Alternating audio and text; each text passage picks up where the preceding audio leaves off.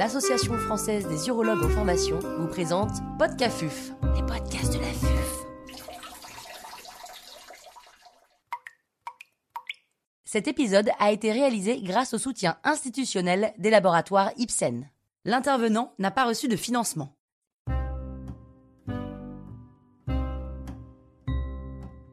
Cancer du rein métastatique, quel traitement pour quel patient en première ligne en 2022 Professeur Pierre Bigot, chirurgien urologue au CHU d'Angers, nous fait part de son expertise. Quels sont les paramètres à prendre en compte avant de proposer un traitement à un patient atteint d'un cancer du rein métastatique en 2022 le premier paramètre à prendre en compte, c'est le type histologique du cancer. En effet, la plupart des études ont été faites chez des patients atteints d'un cancer du rein à cellules claires et chez les patients qui ont un cancer à cellules non claires, comme les papillaires ou les chromophobes, eh bien, il y a moins d'options thérapeutiques proposées. S'il s'agit bien d'un cancer du rein à cellules claires, vous allez classer votre patient selon les groupes pronostiques de Heng. Ces groupes pronostiques ont été établis en 2013 et vous avez six critères qui vous permettent d'établir le groupe pronostique l'index de Karnofsky inférieur à 80%, l'intervalle libre entre le diagnostic et le traitement systémique inférieur à un an, le taux d'hémoglobine inférieur à la normale, la calcémie corrigée supérieure à la normale, le taux de plaquettes supérieur à la normale et le taux de polynucléaire neutrophile supérieur à la normale. Si vous avez zéro critère, votre patient est de bon pronostic. Si vous avez un à deux critères, votre patient est de pronostic intermédiaire. Et si vous avez trois critères ou plus, votre patient est de mauvais pronostic. Quels sont les derniers traitements à avoir démontré leur efficacité dans la prise en charge du cancer du rein métastatique?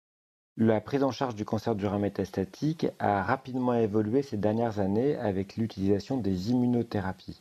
Vous avez trois types d'immunothérapies, les anti-PD1, les anti-PDL1 et les anti-CTLA4.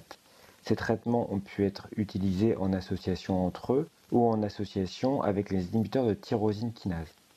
Il y a quatre études prospectives randomisées très importantes qui ont été publiées ces dernières années et qui ont modifié la prise en charge du cancer du rein métastatique. La première, c'est l'étude CheckMate 214, publiée dans le New England Journal of Medicine en 2018. Cette étude compare l'association de nivolumab associé à l'ipilimumab au sunitinib, qui était jusqu'alors le traitement de référence. C'est la première étude qui a montré un gain de survie global chez les patients sous double immunothérapie. Vous avez dans cette étude un taux de réponse objectif de 42%, dont 10% de patients qui ont une réponse complète. L'autre élément très intéressant, c'est que cette réponse semble être prolongée dans le temps chez un tiers des patients.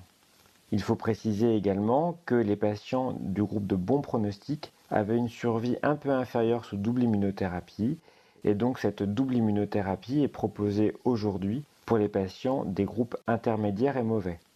Cette double immunothérapie a des effets secondaires très spécifiques, des effets liés à l'immunothérapie et qui peuvent être dangereux.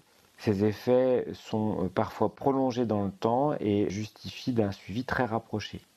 Malgré tout, la double immunothérapie semble permettre un meilleur confort de vie aux patients que le sunitinib. La deuxième étude très importante, c'est l'étude Canocan 126 qui a comparé le pembrolizumab associé à l'axitinib au sunitinib. L'axitinib, c'est un TKI de dernière génération qui se prend à la dose de 5 mg matin et soir. Cette étude a également montré une augmentation de la survie globale des patients sous association pembrolizumab-axitinib.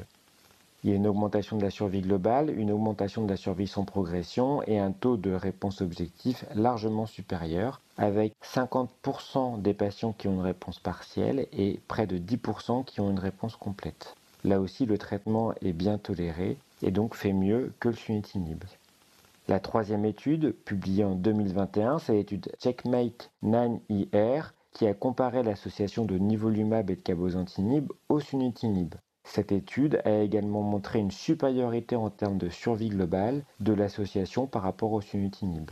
Là aussi, il y a un taux de réponse objectif très intéressant, avec 8% de réponse complète et 47% de réponse partielle les patients ont une qualité de vie préservée et le profil de toxicité est tout à fait acceptable. La dernière étude, la plus récente, c'est l'étude Claire. Cette étude Claire avait trois bras, un bras de patient traité par l'envatinib plus pembrolizumab, un bras de patient traité par l'envatinib plus everolimus et un bras de patient traîné par sunitinib. Et il a été montré une augmentation très significative de la survie sans progression et de la survie globale chez des patients traités par l'envatinib plus pembrolizumab. Les taux de réponse sont très importants. On peut constater 16% de réponse complète et 54% de réponse partielle. Là aussi, la toxicité est importante, mais la qualité de vie des patients est préservée et est même supérieure à celle obtenue par le sunitinib. Ces euh, quatre études ont montré une supériorité des combinaisons TKI immuno ou immuno-immuno sur les TKI et ont modifié les recommandations nationales et internationales dans la prise en charge du cancer du rein métastatique. Finalement, quels sont les traitements de première ligne à proposer aux patients atteints d'un cancer du rein à cellules claires? Eh bien, les recommandations internationales ont été modifiées suite à ces données récentes. Aujourd'hui, il est proposé chez les patients des groupes de bons pronostics soit un traitement par pembrolizumab plus axitinib, soit un traitement par nivolumab plus cabozantinib, soit un traitement par pembrolizumab plus lenvatinib. Chez les patients des groupes intermédiaires et mauvais, vous pouvez ajouter le traitement par nivolumab plus ipilimumab. À noter qu'aujourd'hui, seule la double immunothérapie et le pembrolizumab et axitinib sont disponibles en France.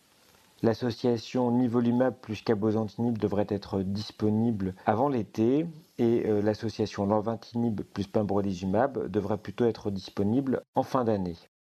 Quels sont les traitements de première ligne à proposer aux patients atteints d'un cancer du rein non à cellules claires?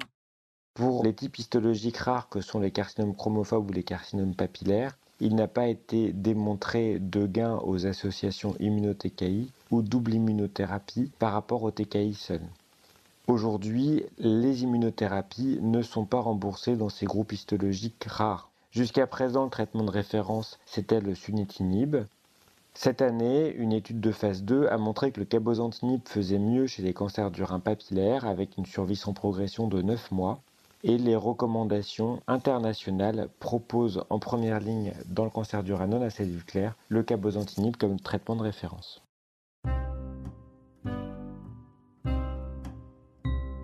Un grand merci au docteur Pierre Bigot pour ses conseils précieux. C'était Podcafuf, les podcasts